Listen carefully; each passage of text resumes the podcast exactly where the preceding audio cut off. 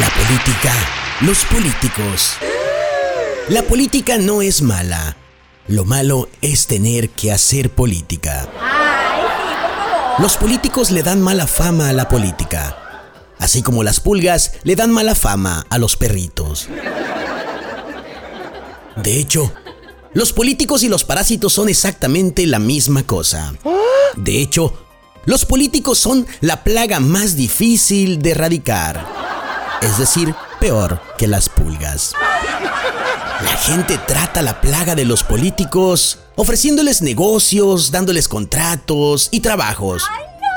Y estos, esta plaga, en lugar de neutralizarse, se reproduce. De hecho, la peste llamada políticos, al igual que las pulgas, se alimentan chupando la sangre de su huésped. La política, pues, es la actividad.